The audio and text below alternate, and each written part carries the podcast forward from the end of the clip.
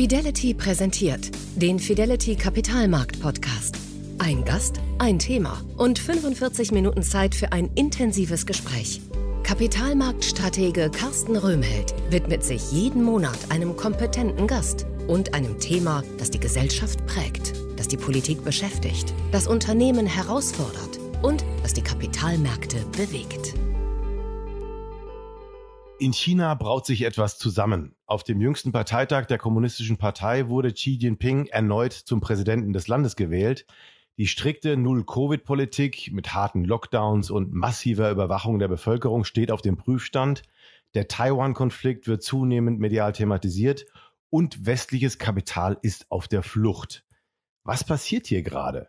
Beobachter sehen tatsächlich eine Zeitenwende in der internationalen Politik mit erheblichen wirtschaftlichen Folgen. Der chinesische Präsident greift offensichtlich nach mehr Macht und zwar nicht nur im Heimatland. Mit der sogenannten Belt and Road Initiative der neuen Seidenstraße spinnt China bereits seit einigen Jahren an einem globalen Handelsimperium. Xis erklärtes Ziel ist es auch, den Dollar als einzige Leitwährung in der Welt abzulösen. Und China soll die globale Technologieführerschaft übernehmen. Es steht also nicht weniger als die Frage nach einer Neuordnung der Weltwirtschaft im Raum. Auch für deutsche Unternehmen ist das eine große Herausforderung. Einerseits hat die Bundesregierung China zum systemischen Rivalen erklärt. Die deutsche Wirtschaft soll unabhängiger von China werden. Die Bundesregierung reduziert deshalb staatliche Investitionsgarantien und hat zuletzt auch chinesische Übernahmen deutscher Unternehmen gestoppt. Gleichzeitig ist und bleibt der chinesische Markt bedeutsam. Als Investitions- und Fertigungsstandort genauso wie als Absatzmarkt. Bundeskanzler Olaf Scholz hat auch zuletzt das bei seinem Amtsantrittsbesuch in China unterstrichen. Über die Neuordnung der Weltpolitik und ihre Wirkungen auf Investoren sprechen wir mit Max Zenglein, Chefvolkswirt des renommierten Mercator Institute for China Studies, MERIX. Er hat sich zuletzt unter anderem intensiv damit beschäftigt, wie Unternehmen wirtschaftlichem Druck aus China begegnen können. Heute ist Donnerstag, der 1. Dezember 2022. Mein Name ist Carsten Röhmheld. Ich bin Kapitalmarktstratege bei Fidelity und ich freue mich sehr auf das Gespräch mit Max Zenglein. Herzlich willkommen beim Kapitalmarkt-Podcast von Fidelity und ich höre, Sie sind gerade in Taiwan, Herr Zenglein. So ist es und auch, äh, ja, freut mich, dass Sie mich eingeladen haben. Prima, lassen Sie uns direkt eintauchen ins Gespräch. Es gibt sehr viel zu besprechen. Wie bereits gesagt, ja, Chinas Staatschef Xi Jinping hat sich auf dem jüngsten Parteitag weitreichende Machtbefugnisse gesichert. Um seine Ziele erreichen zu können, hat er sogar die Verfassung des Landes geändert, die er eigentlich nur vorgesehen hatte, zwei Legislaturperioden zu absolvieren. Wie kann man das nennen, wohin sich China damit gerade politisch entwickelt? Und ich denke, wir müssen ähm, den Optimismus ja letztendlich begraben, den wir äh, mit China verbunden hatten, was auch die politische ähm, Veränderung im Land angeht. Ich glaube, es war ja oft damit verbunden, dass mit tieferen Wirtschaftsbeziehungen ähm, auch ja, das chinesische politische System sich in irgendeiner Form anpassen würde. Ich glaube, man hätte schon ein sehr großer Optimist sein müssen, um zu sagen, dass es zu einer Demokratie geht. Aber ähm, wir sehen jetzt eine tatsächliche Kehrtwende äh, unter Xi Jinping äh, mit ja, also mit ganz starken autokratischen Tendenzen. Ähm, er hat auch, ähm, ja, sagen wir, diese Ära des Konsenses innerhalb der KP äh, mit den verschiedenen Fraktionen ähm, mit diesem 20. Parteikreis letztendlich auch ähm, oder hat sich davon verabschiedet. Insofern müssen wir uns hier auf ein neues China einstellen, ähm, das unter der Führung Xi Jinpings eben ja noch autokratischer geführt werden wird. Das heißt also, diese Reform- und Öffnungsphase, die wir ja seit Deng Xiaoping irgendwie gesehen haben, dass die im Prinzip der Vergangenheit angehört. Soweit würde ich nicht gehen, denn die Rhetorik oder in der Rhetorik wird immer noch daran festgehalten werden. Und China wird auch weiterhin in irgendeiner Form öffnen ähm, und sich auch reformieren. Nur es wird nicht den Erwartungen entsprechen, wie wir sie gerne hätten hier im Westen. Und äh, wir haben es mit einem China zu tun, ähm, das kein Vertrauen in Abhängigkeiten vom Ausland hat, ähm, das kein Vertrauen in Marktmechanismen hat.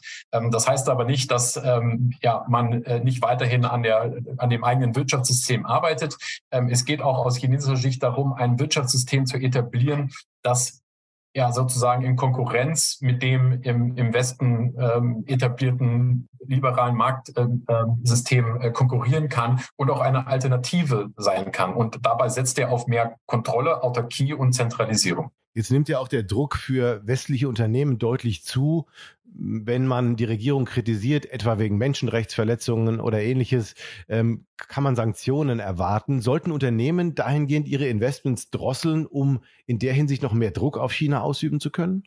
Ich denke, Unternehmen brauchen auf jeden Fall eine Risikobewertung, was, was Investitionen in, in, in China angeht. Ähm, äh, für den einen oder anderen wird es durchaus ökonomisch Sinn machen, weniger in China zu investieren. Ähm, wir haben in den letzten Dekaden ja einen sehr st starken Fokus der Investitionstätigkeiten in China gesehen, was eben auch dazu geführt hat, dass äh, sich Abhängigkeiten gebildet haben, dass äh, China gewisse Teile der, der Wertschöpfungskette äh, dominiert. Das kann in diesem sich veränderten geopolitischen Umfeld nicht im Interesse äh, der Unternehmen sein. Äh, insofern, äh, glaube ich, müssen Unternehmen reagieren, um diese komplexer gewordene Realitäten ähm, zu navigieren. Also sie müssen einfach äh, Teile der Lieferketten, die so als sicherheitsrelevant vielleicht gelten, mehr vielleicht weiter öffnen oder mehr Resilienz einbauen, sozusagen, dass man nicht auf einen Anbieter angewiesen ist, wie das in China der Fall ist zum Teil. Ist das eine der Möglichkeiten? Absolut. Da brauchen wir auch eine bessere Vorstellung, in welchen Bereichen das tatsächlich kritisch ist. Aber jetzt auch, das ist eine Frage der nationalen Sicherheit. Aber selbst für ein Unternehmen, das in einem Bereich ist, der jetzt nicht ähm, ja, strategisch relevant ist. Ja, denken wir bei, äh, ich meine, ganz unkomplizierten ähm, Bereichen äh, wie Papierteilern und dergleichen, die auch aus China dominiert werden. Ähm, China hat äh, oder in, in, den, in den letzten Dekaden so viele Teile der, der, der Herstellindustrie absorbiert und dominiert. Ähm, und das hat eben Konsequenzen und ähm, das bedarf eben jetzt auch Reaktionen und Anpassungen, die natürlich auch nicht über Nacht passieren. Ja? Also äh, China ist nicht äh, es hat auch zwei, drei Dekaden gebraucht, dass China in diese Position gekommen ist. Ähm, das heißt, dass dass dieses Umdenken und Umlenken hier auch einiges an Zeit nehmen wird. Und sagen wir, je schneller dieser Prozess stattfindet, desto schmerzlicher und, und kostenintensiver wird der sein. Wir haben ja eben schon mal von den weltweiten Lieferketten gesprochen und äh, der Tatsache, dass sie sehr eng verflochten sind und China natürlich da eine große Rolle gespielt hat. Einige Beobachter fordern ja schon einen Rückzug der deutschen Wirtschaft vom chinesischen Markt. Ähm, inwieweit ist es A realistisch und B welche Konsequenzen Sie als Ökonom beurteilen, das ja sicherlich in der Form auch. Welche Konsequenzen hätte das tatsächlich? Nun, es gibt die Theorie und dann gibt es die Realität. Und wir müssen wegkommen zu denken, dass ähm, eine Neuaufstellung im, in unseren Wirtschaftsbeziehungen mit China eine Entweder-Oder-Entscheidung ist. Ähm, es, es macht keinen ökonomischen Sinn ähm, für keine der Parteien zu sagen, dass man äh, überhaupt gar keine Verflechtung mehr mit, mit, mit China haben will. So, wir kommen aber äh, wir befinden uns gerade in einer Extremposition, was die Welt, äh, weltweiten Lieferketten angeht. Sie sind sehr eng ver verflochten. Sie kommen aber eben oder sind entstanden in einer Ära der Globalisierung, die losgelöst waren von geopolitischen Risiken. So, wir sind jetzt in einer Situation, in der ähm, die Konfliktherde mit China politisch als auch ökonomisch zunehmen und äh, da bedarf es gewisser Anpassungen. So, das heißt äh, aber nicht, dass man äh, jetzt jeden Bereich äh, und jede Wirtschaftsbeziehung mit China ähm, äh, verteufeln sollte. Ähm, aber es geht darum, strategische Entscheidung, Entscheidungen zu treffen, ähm, wie man sich hier neu aufstellt. Jetzt hat Bundeskanzler Olaf Scholz ja im November seinen Antrittsbesuch in China gemacht. Wie ist diese Visite aus Ihrer Sicht zu bewerten? Was hat Scholz dort erreicht? Kann man da von einem Erfolg sprechen, wie auch immer den man definieren mag? Und ich denke, jede der Parteien wird hier einen Erfolg zu vermelden haben. Ähm, aus, aus, meiner Sicht war ähm, der Besuch von zwei grundlegenden Sachen geprägt. Zum einen ähm, hat ähm, Scholz sicherlich die richtigen Sachen gesagt. Ähm, er hat äh, Probleme angesprochen. Ähm, er hat äh, ja diese Missstände angesprochen. das ist alles richtig. Jetzt ist allerdings, und das ist der zweite Punkt, die Frage, wie das von der chinesischen Seite wahrgenommen wurde. Und ich glaube, die chinesische Seite äh, sieht für sich den strategischen Erfolg darin, ähm, dass äh, Scholz erstens nicht mit Macron zusammengekommen ist, dass er mit keinem ähm, Vertreter äh, der EU gekommen ist, äh, aber dass er begleitet wurde von einer kleinen, aber dennoch hochkarätigen Geschäftsdelegation. Das heißt, das setzt ein Signal, dass ähm, eher ein Zeichen setzt, ähm, dass man mit Deutschland so umgehen kann wie davor. Man setzt auf bilaterale Beziehungen, man setzt auf ähm, Geschäftsbeziehungen. Ähm, und äh, Xi Jinping hat ja auch zu verstehen gegeben, dass man ähm, sich mit den anderen Problemfeldern nicht so sehr von ablenken oder dass man sich von den Problemfeldern nicht so sehr ablenken sollte und eher auf die Geschäftsbeziehungen und die Gemeinsamkeiten äh, setzen sollte. das ist für mich keine Zeitenwendung. Ähm, damit signalisiert man ja auch weiterhin, dass die chinesische Seite ähm, oder wie die chinesische Seite den Umgang mit Deutschland erhofft. Und ich glaube, da hat man aus Deutschland die richtigen Signale ähm, bekommen, dass man weiter auf dieses Pferd sitzen kann. Noch eine Interessensfrage. Von wem ging die Initiative denn aus, dass die Wirtschaftsdelegation mitgereist ist? War das eher ein, ein, ein Anspruch von China oder war das ein Wunsch von Deutschland? Das weiß ich nicht. Äh, aber äh, also was da die, meine Spekulation ist, dass auf jeden Fall die chinesische Seite das haben möchte, denn ja. es führt einfach zu einem ganz anderen Umfeld. Ähm, und ähm, dadurch werden auch das Ansprechen von wichtigen politischen Themen eher erstmal sekundär und man kann ähm, dann selektiv auch die mediale äh, Aufbereitung des Besuchs kontrollieren, weil man selektiv auf die Geschäftsbeziehung zum Beispiel fokussieren kann. Und insofern denke ich, wurde das wohlwollend gesehen, dass Deutschland das umgesetzt hat. Jetzt war ja auch im ähm, so im zeitlichen Rahmen dieses Besuches das große Thema der Schlagzeilen die Beteiligung des Staatskonzerns Costco am Hamburger Hafen. Wie sehen Sie denn die, diese äh, chinesische Initiative, die ja in Europa schon einige andere strategische ähm, Positionen mit umfasst hat? Wie gefährlich sind chinesische Investitionen in, in eine kritische Infrastruktur in Europa und wie sollte die Bundesregierung hier in Zukunft reagieren? Erstmal geht es auch darum, jetzt nicht jede chinesische Investition in Europa grundsätzlich zu verteufeln. Ähm, weiterhin sind chinesische Unternehmen ähm, unterinvestiert in Europa. Das heißt, da kann man noch viel mehr tun, dass äh, auch chinesische Unternehmen in, in Europa investieren. Es gibt ja auch gute Beispiele, äh, etwa wie chinesische Unternehmen äh, etwa in Batteriefabriken investieren, äh, also ein sogenanntes Greenfield Investment. Ähm, das ist, glaube ich, ähm, ein richtiger Weg und ausbaufähig. So, wenn wir jetzt hier bei dieser kritischen Infrastruktur ähm, oder wenn wir uns die kritische Infrastruktur angucken, da sehen wir uns auch, wie schwer wir uns tun, mit diesem Thema umzugehen. Es, es verdeutlicht, dass wir ähm, keine klaren Linien haben, ähm, dass wir auch keine klaren Kriterien haben, sondern man hat die Meinung, ähm, dass verschiedene Ministerien positionieren sich, äh, das Kanzleramt sagt irgendwas und dann kommt man irgendwie zu einer Entscheidung. Das ist für mich kein, kein, kein Mechanismus, ähm, der den Herausforderungen entspricht. Und äh, hinzu kommt, ähm, dass wir auch berücksichtigen müssen, dass wir nicht nur den Einzelfall angucken können, also hier Costco, dass sie ein, ein Teil eines Hafenterminals in oder eine Beteiligung an einem Hafenterminal äh, investieren, sondern äh, dass sie das auch auf einer EU-Ebene machen. Äh, das heißt, da bedarf es auch einer besseren Koordinierung auf der EU-Ebene. Ähm, mit diesem Thema umzugehen. Und vielleicht noch als letzten Punkt hier bei dieser Hafendebatte, ähm, vielleicht noch mit Blick auf, wer hier der Investor war oder sein soll. Ähm, wir haben es hier mit Costco zu tun. Costco ist kein normales Logistikunternehmen. Es ist ein, der, eines der äh, wichtigsten äh, Staatsunternehmen in China, die ganz klar an der Umsetzung von strategischen Zielen der kommunistischen Partei beteiligt sind. Also das macht nochmal einen Unterschied. Und insofern zu sagen, naja, ein, eine dänische Maersk kann ja sich auch in, äh, in China an Hafen zu äh, beteiligen. Ähm, insofern ist das doch genau das Gleiche. Das ist ein aus meiner Sicht kein richtiger Vergleich und da sollte man auch vorsichtig sein und auch eine bessere Vorstellung haben, mit wem man es da äh, in China zu tun hat. Sehr guter Punkt, das nochmal äh, ins Gespräch zu bringen. Jetzt sind einige der wirtschaftlichen Probleme, die China in der letzten Zeit hat, ja relativ hausgemacht, könnte man sagen. Also hatte damit mit der großen Regulierungsinitiative zu tun, die China im vergangenen Jahr eben durchgezogen hat. Eine verschärfte Gangart auf dem Immobiliensektor, auch gegenüber großen Tech-Unternehmen.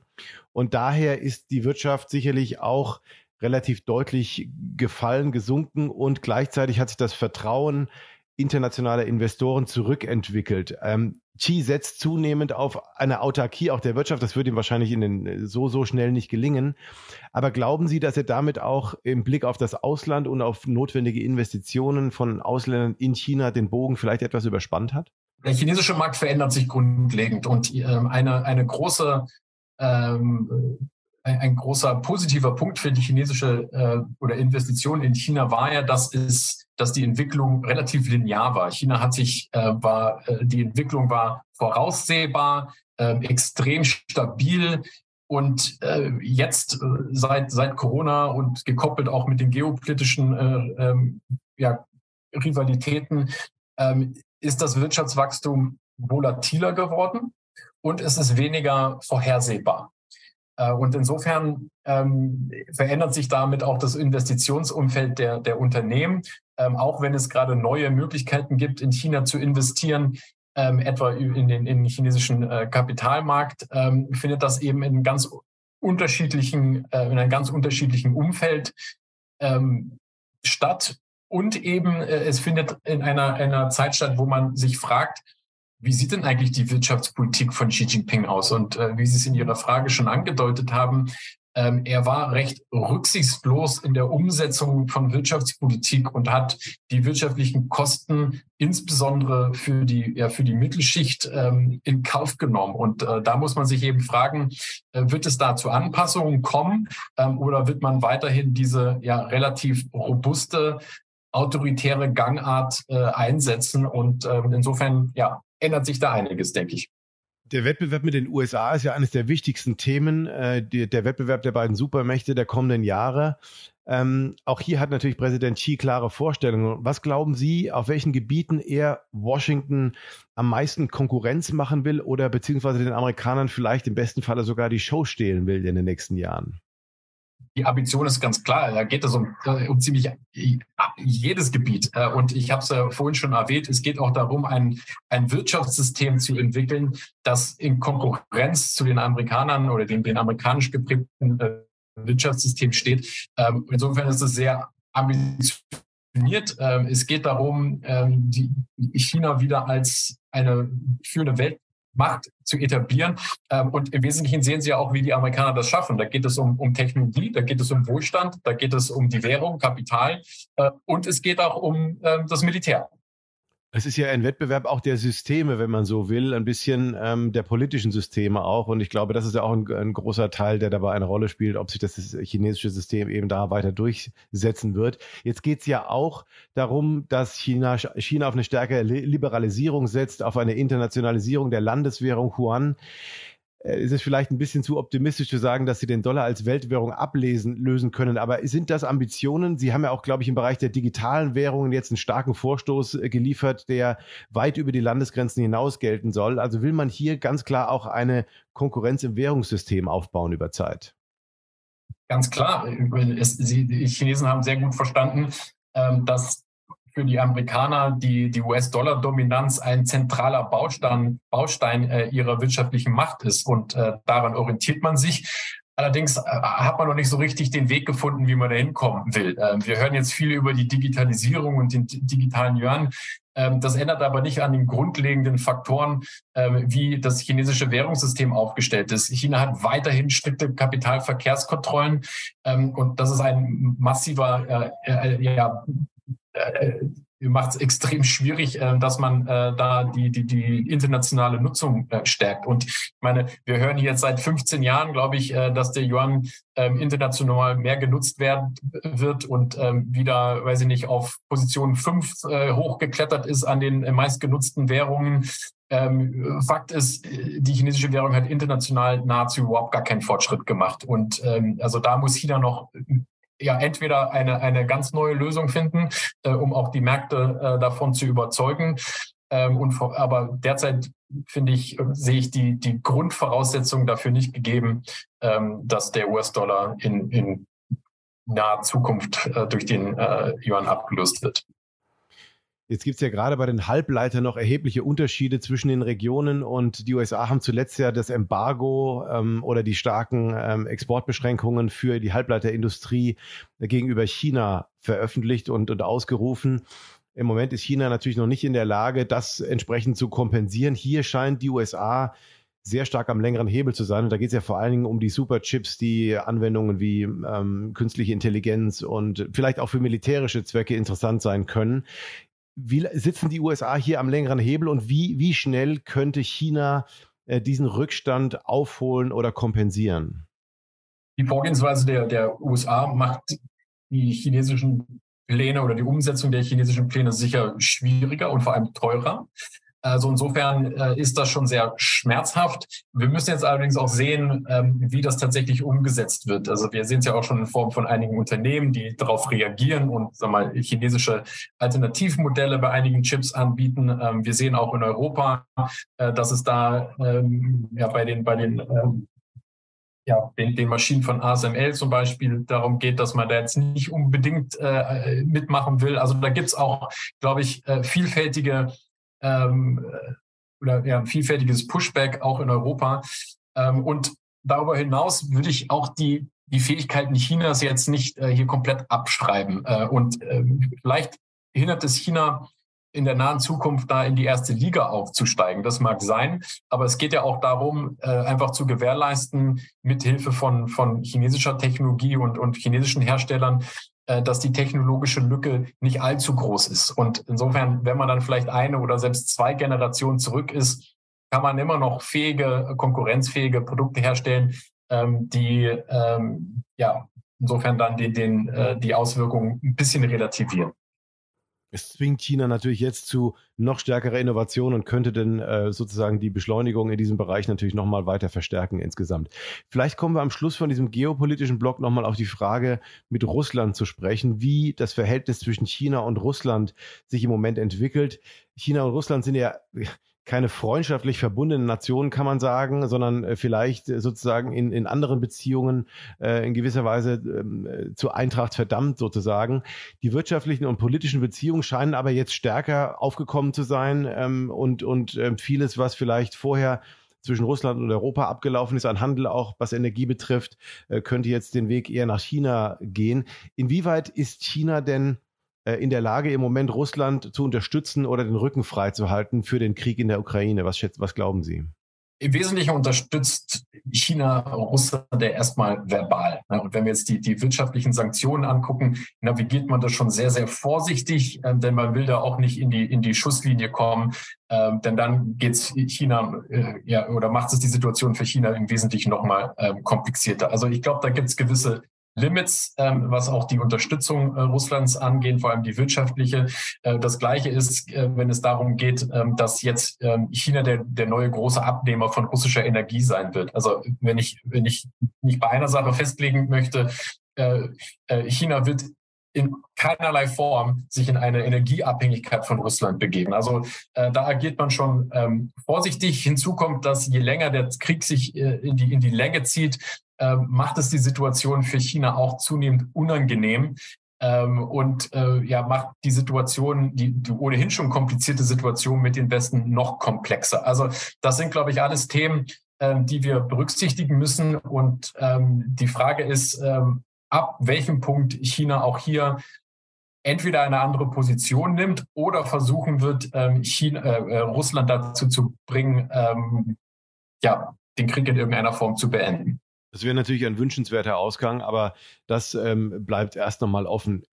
Herzlichen Dank, Max Zenglein, bis hierher im ersten Teil unseres Gesprächs. Wir müssen also davon ausgehen, dass wir uns nach der Wiederwahl von Xi Jinping auf ein autokratisch regiertes China einzustellen haben.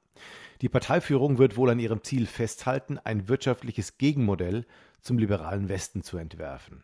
Zugleich kommt für uns im Westen ein kompletter Rückzug vom chinesischen Markt kaum in Frage.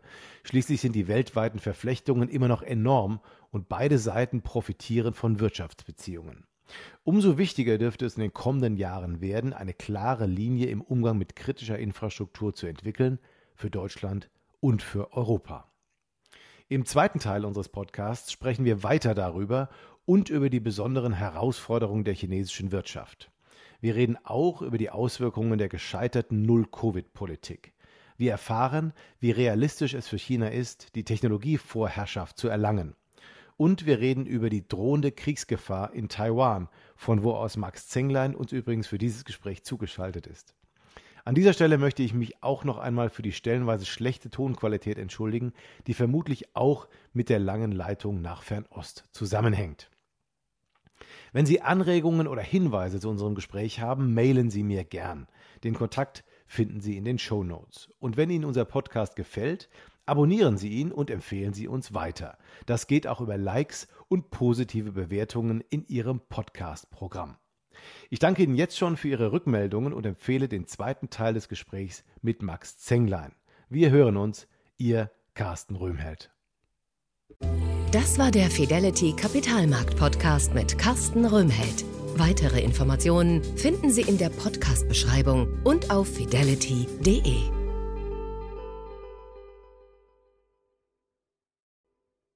Wertentwicklungen in der Vergangenheit sind keine Garantie für zukünftige Erträge und Ergebnisse. Der Wert von Anteilen kann schwanken und wird nicht garantiert. Anleger werden darauf hingewiesen, dass insbesondere Fonds, die in Schwellenländern anlegen, mit höheren Risiken behaftet sein können. Die dargestellten Standpunkte spiegeln die Einschätzung des Herausgebers wider und können sich ohne Mitteilung darüber ändern. Daten und Informationsquellen wurden als verlässlich eingestuft, jedoch nicht von unabhängiger Stelle überprüft. Eine detaillierte Beschreibung der mit den jeweiligen Fonds verbundenen Risiken finden Sie in den entsprechenden Fondsprospekten. Fidelity übernimmt keine Haftung für direkte oder indirekte Schäden und Verluste. Weitere Informationen finden Sie unter fidelity.de.